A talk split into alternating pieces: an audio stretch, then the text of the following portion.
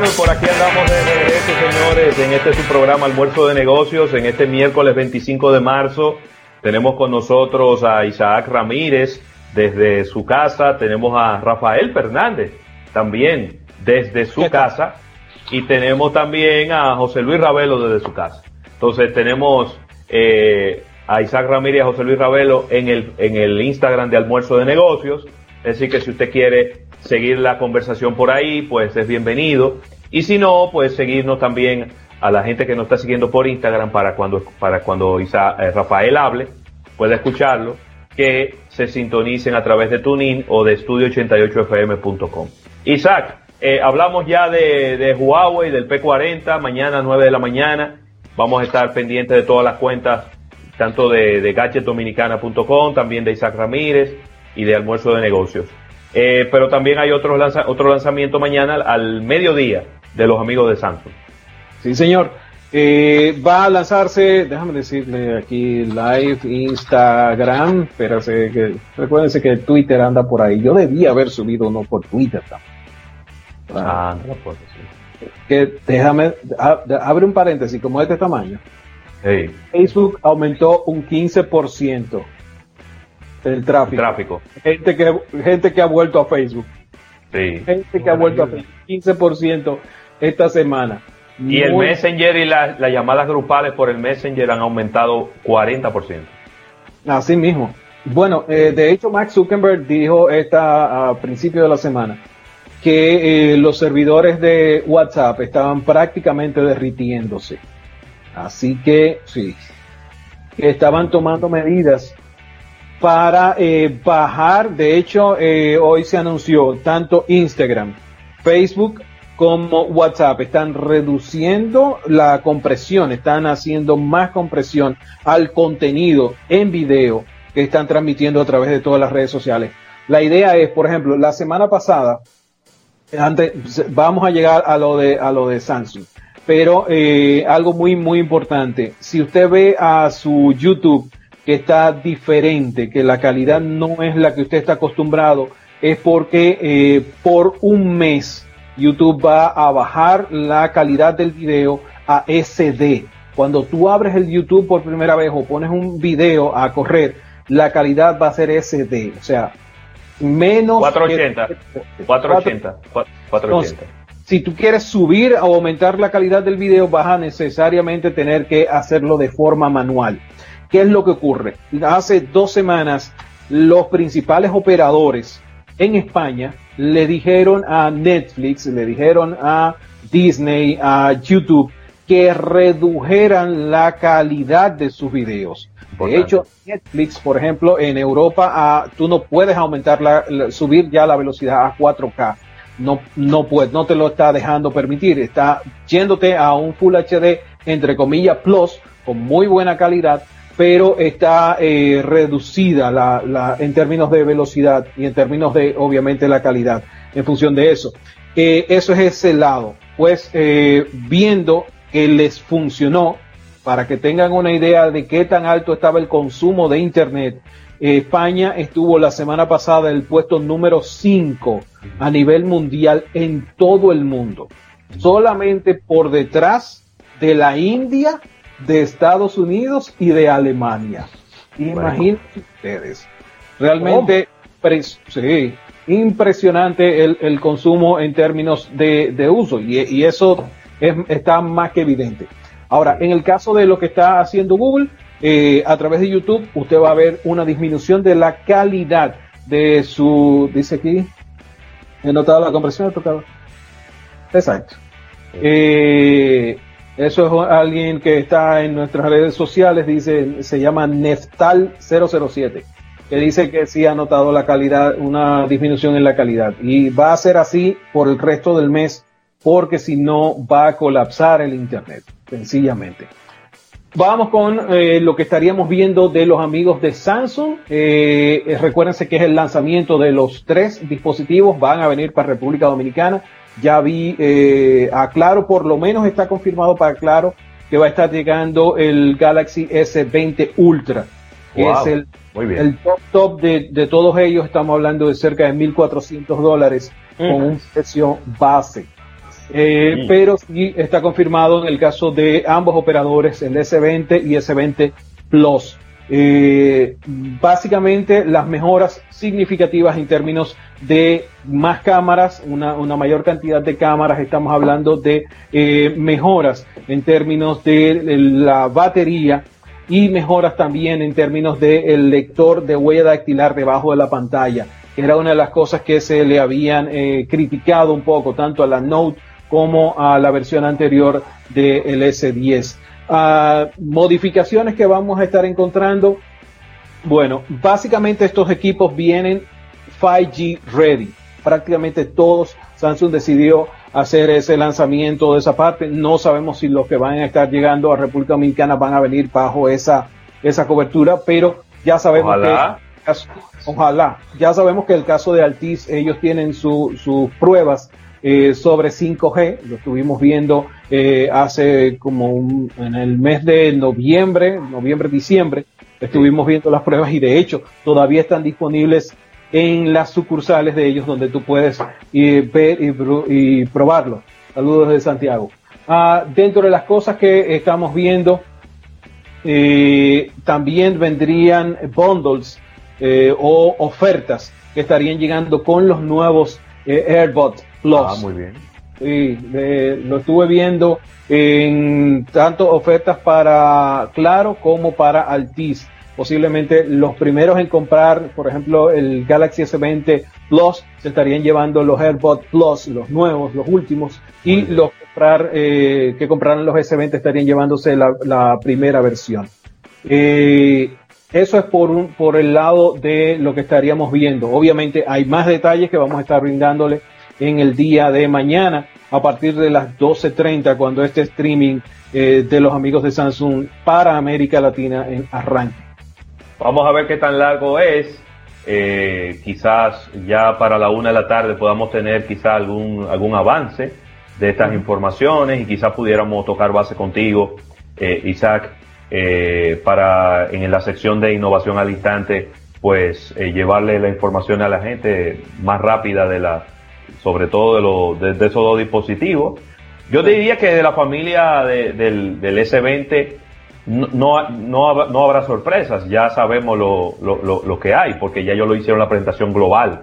Esta es como la presentación para Latinoamérica. De todas maneras es válida, creo que es válido refrescarle a la gente todas las, las, las funcionalidades, pero lo del P40, pues obviamente sí es, aunque ha habido muchas filtraciones, sí es algo completamente, completamente nuevo.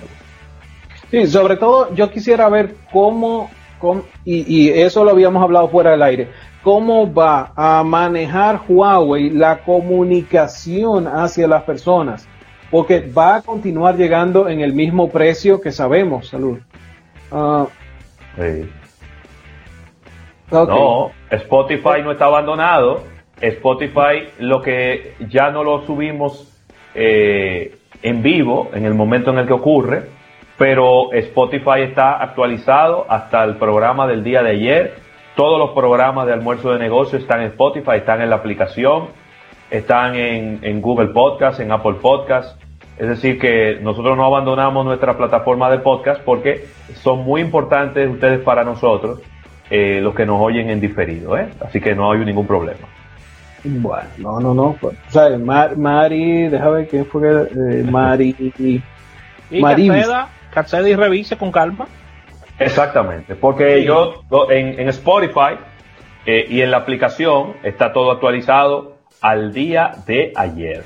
Yo lo que entiendo, Isaac, volviendo al tema de Samsung y, y al tema de, de, Huawei, aquí el reto es comercial, ¿eh? Es como inmediatamente tú tengas el lanzamiento de estos dispositivos, tú vas a hacerlo llegar a los consumidores. Entonces, conjuntamente con, con las prestadoras y con la misma y con las mismas marcas, hay que realizar una campaña de cómo se va a hacer llegar el móvil, porque el caso de la visita de tiendas, eso es impensable. O sea, ¿cómo me van a hacer llegar el móvil a mi casa? ¿Cuál va a ser la estrategia comercial ante esta realidad? ¿Y qué va a pasar luego del lanzamiento? Porque perfecto, lancé. ¿Y entonces qué vamos a hacer ahora? Porque hay que venderlo. Sí, pues recuérdate que muchas de las plataformas, eh, tanto Claro como Altis, te permiten la compra online, incluso la reserva, eh, y te permite también el tema del delivery.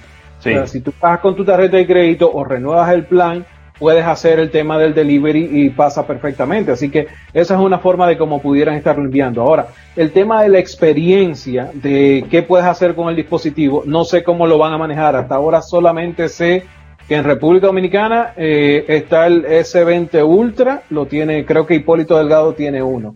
Eh, así que no sé cómo ellos van a manejar eso porque a la gente no poder ir y ver el teléfono físicamente, siempre va a buscar quien lo tenga, quien pueda decirle, mira, el teléfono va a funcionar para esto y no sé cómo lo van a manejar. Pero en el caso de, de Huawei, dímelo Marlon, ¿cómo estás? Eh, en el caso de Huawei, sí, eh, para mí yo quiero saber cuál va a ser la comunicación de cara al usuario y de decirle, hey, eh, ahora no vas a tener los servicios de, de, Google, ¿cómo van a manejar esa parte? Y es algo que le, le habíamos preguntado a los ejecutivos nos dijeron que había que esperar que llegara como, como el tiempo y ellos nos iban a comunicar cómo. Pero es importante que se le diga al usuario, oye, me te estás llevando un teléfono que no tiene YouTube, que no tiene Gmail, que no tiene, no tienes Play Store.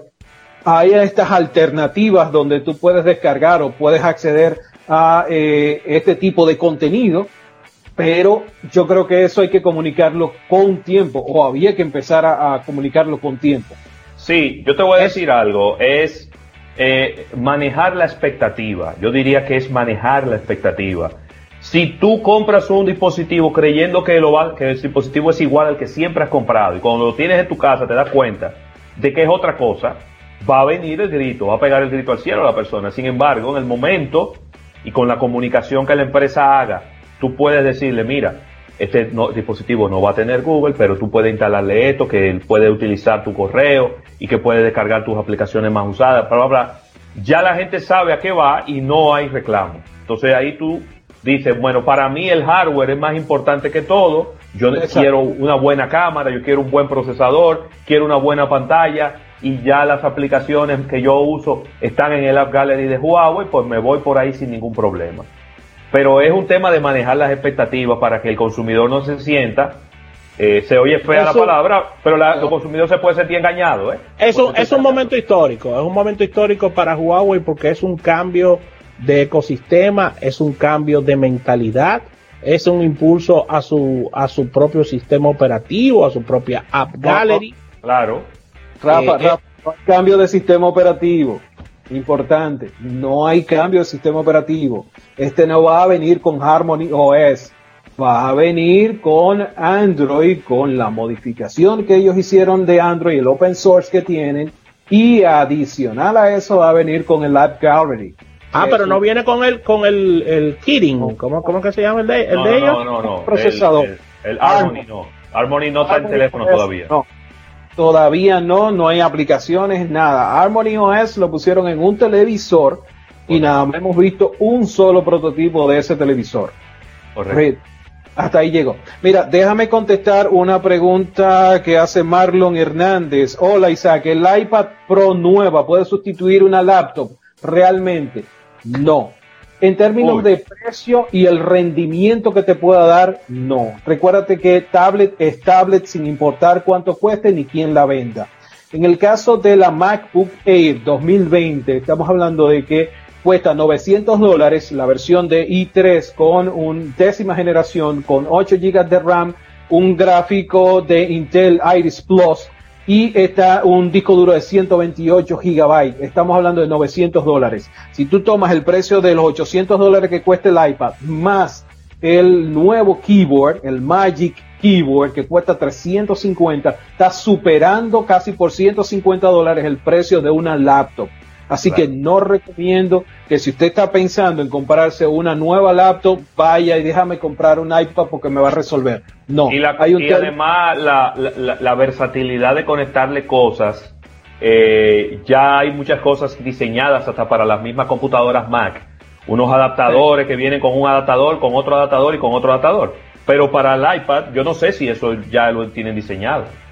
En el caso del iPad ya viene con USB tipo C, por lo tanto puedes aprovechar, entre comillas, mucha funcionalidad, pero sigue siendo una tableta, sigue siendo una tableta dedicada más al consumo de eh, información. Recuérdate que, por ejemplo, si tú tienes una laptop y tú quieres ampliar la memoria, tú puedes hacerlo. Si quieres ampliar la capacidad del disco duro, sencillamente lo llevas a un centro, reemplazan el disco duro y lo haces. En el caso del iPad, no, no puedes hacer, no tienes esa capacidad de eh, tener esa funcionalidad. Así que eh, es separar una cosa de la otra, aunque Apple diga que reemplaza la PC, que va a reemplazar tu... No, eso es marketing.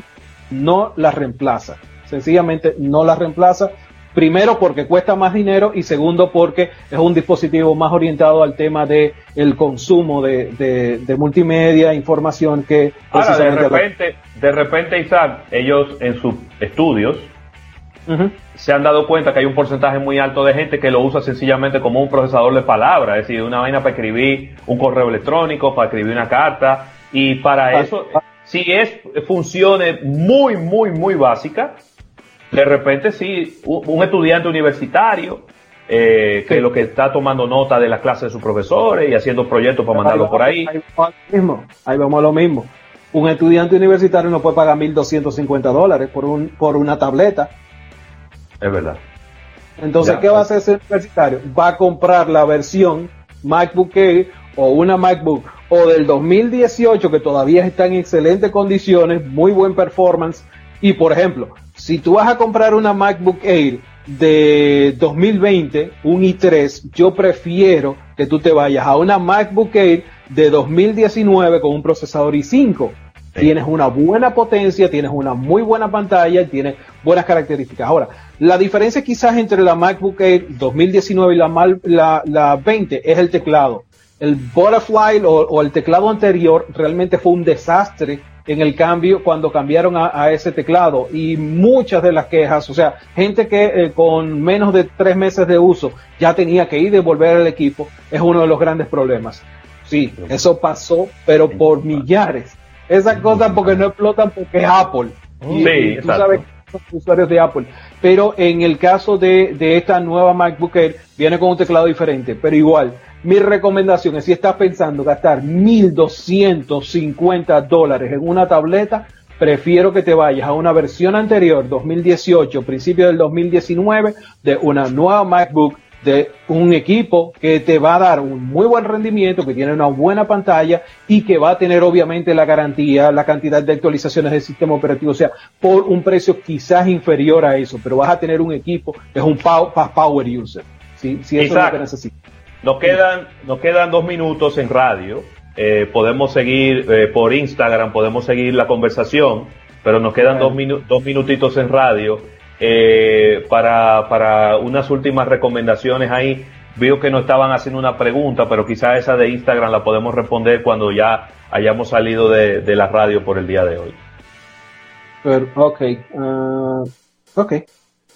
bueno, recomendaciones para si usted va a estar en casa definitivamente cambie la contraseña del Wi-Fi. Y para empezar por huyendo. Eso es lo primero que usted tiene que hacer, porque ahora usted va a estar trabajando y la data que va a estar expuesta en su casa es la data de su empresa. Son los estados financieros, es la aplicación de la compañía, así que hay un nivel diferente del déjame llevarme el trabajo para la casa el fin de semana que a estar todo el día conectado. Otra de las cosas que yo le recomiendo es que en mi caso separe el Wi-Fi del de la casa al que usted va a utilizar. Muchos de los routers nuevos permiten doble tienen una, una, un canal en 2.4 y otro canal en 5.0. Ah, correcto, es correcto. Entonces, utilice usted el 5.0G que puede configurar con otro nombre y otra contraseña y entonces usted estaría completamente aislado del de la casa. Recuérdese que en términos de usabilidad, normalmente todo el mundo está en 2.4. Es usted, el vecino, el otro. Por lo tanto, hay mucha interferencia. Tiene mal alcance. Y porque tiene mal alcance también, sí. Esa, ya, ya, ya hay mucha, los routers nuevos tienen igual de alcance prácticamente, pero es más sólida la data en 5.0. Otra de las cosas que usted debe tener en cuenta es el tema de la protección. Usted se está llevando un equipo nuevo para su casa, eh, se está llevando un equipo del trabajo. Así que mi recomendación, a diferencia del entorno seguro que tenemos en nuestras oficinas, que si se va la luz, que si hay un alto voltaje, todo eso lo absorben equipos desarrollados para eso. En nuestra casa normalmente no tenemos eso. Así que una buena regleta o en, mi, en el caso, la recomendación es que usted se vaya con un, UPS que pueda colocar eh, a ese equipo nuevo. Excelente, Isaac. Se nos termina el tiempo para, para la radio. Precisamente eh, a la gente que nos esté escuchando a través de Estudio 88.5, a través de TuneIn, a través de estudio88fm.com. Les invitamos a que vengan para Instagram. Vamos a estar un ratito más aquí conversando con Isaac Ramírez y terminando de avanzar con algunos tips para ser más eficientes en el trabajo desde la casa. Así que, Rafael, se terminó el programa de hoy. Así que gracias, gracias a la Asociación La Nacional eh, por el auspicio de nuestro espacio. Sigan la conversación a través de Instagram con eh, Isaac Ramírez y José Luis Ravelo. Así que mañana nos unimos en otro almuerzo de negocios, bien tranquilos en su casa, siguiendo las indicaciones de las autoridades. Bye bye.